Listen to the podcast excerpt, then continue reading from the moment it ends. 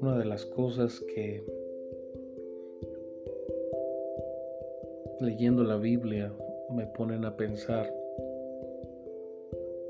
se encuentran en tercera de Juan capítulo 1 versículo 11 donde dice amado no imites lo malo sino lo bueno el que hace lo bueno es de Dios pero el que hace lo malo no ha visto a Dios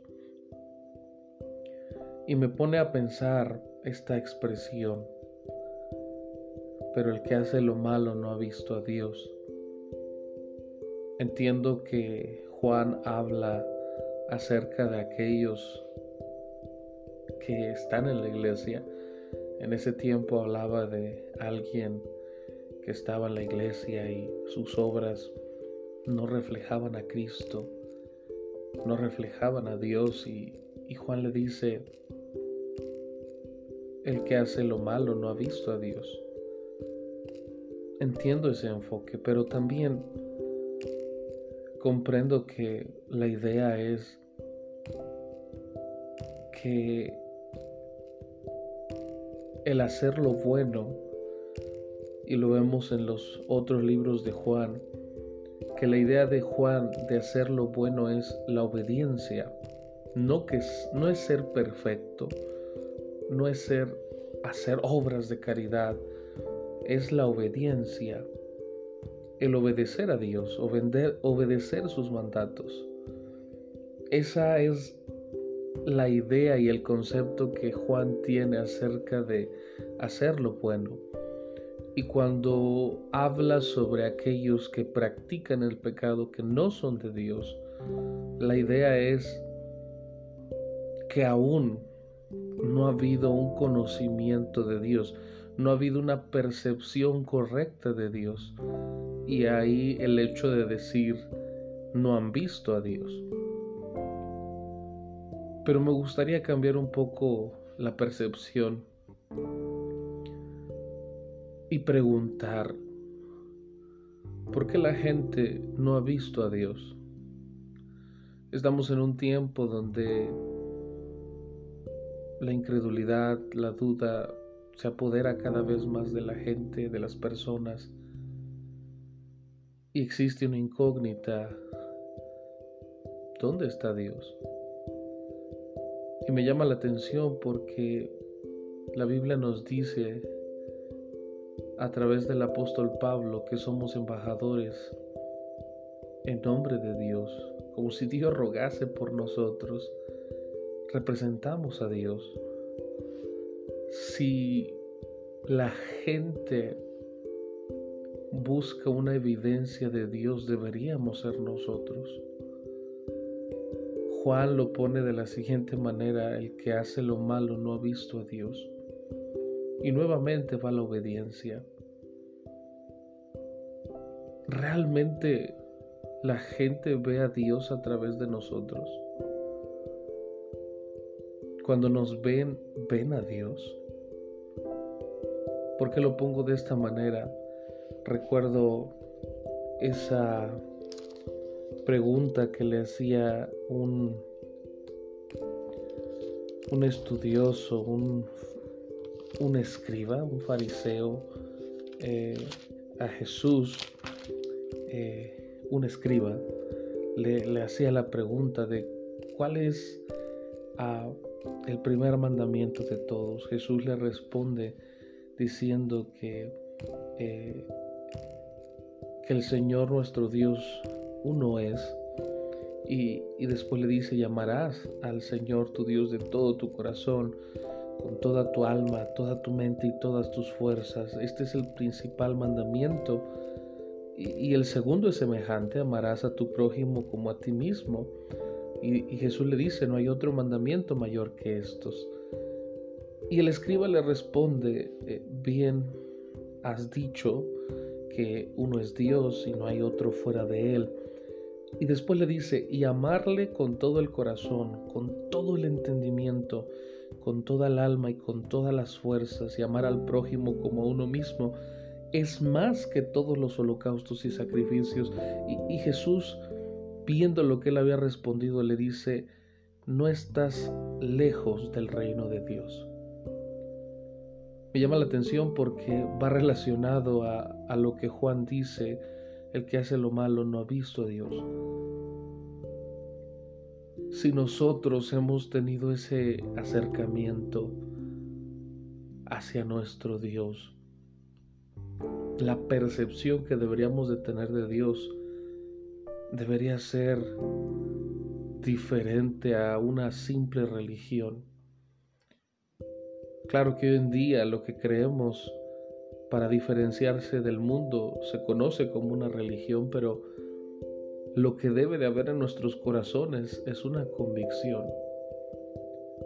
Una convicción de amar a Dios, de entregarnos a Dios y amarle de todo corazón, con todo el entendimiento, con toda el alma y con todas nuestras fuerzas y eso, eso nos lleva a, comprender aún más.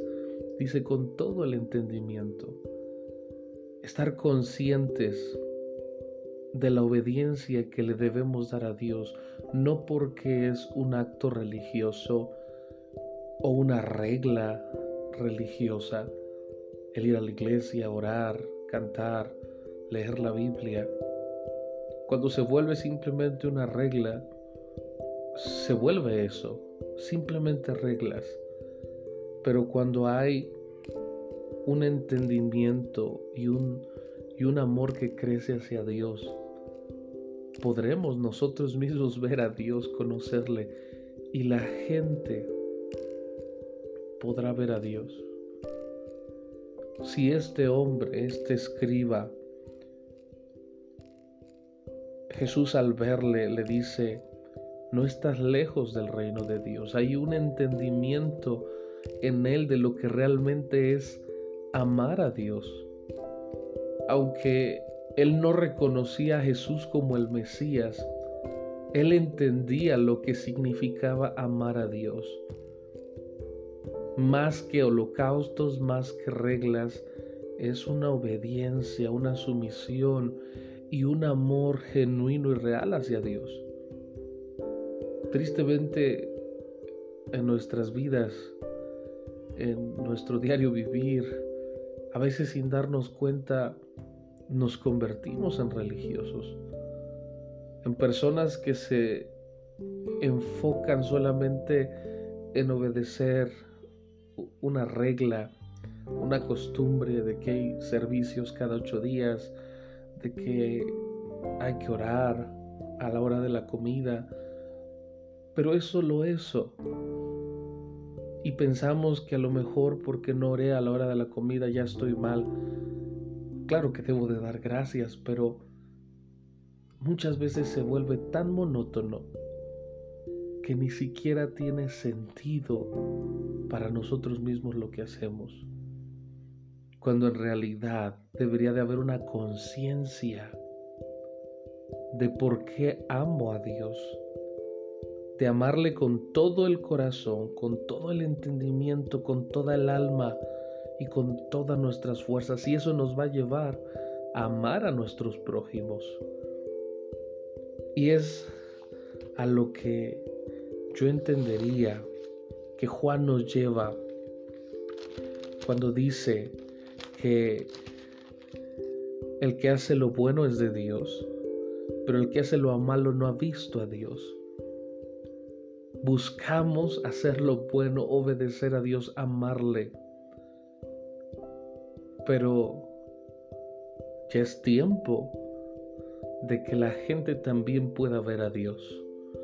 Y eso se va a lograr a través de nuestras vidas, a través de nuestra obediencia y sincera comunión con Dios, nuestro acercamiento real por obedecer es cuando va a cobrar un sentido diferente el ir a la iglesia, el orar, el apartarnos, el consagrarnos, el vivir en santidad.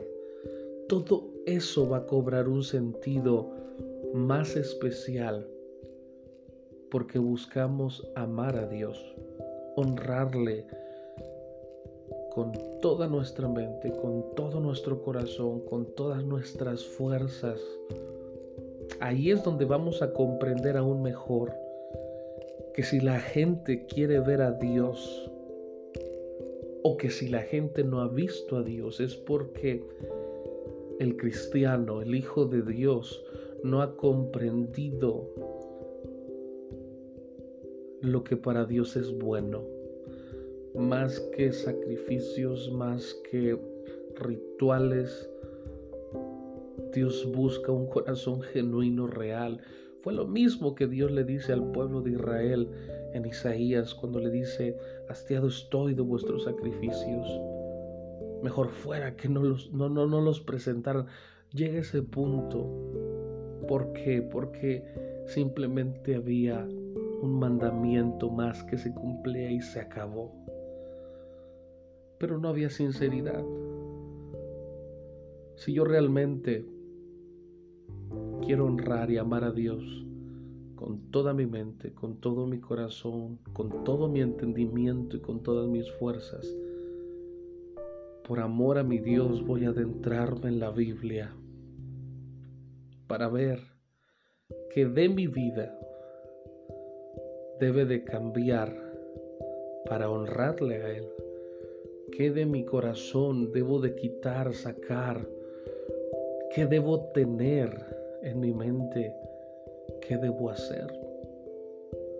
¿Con qué finalidad?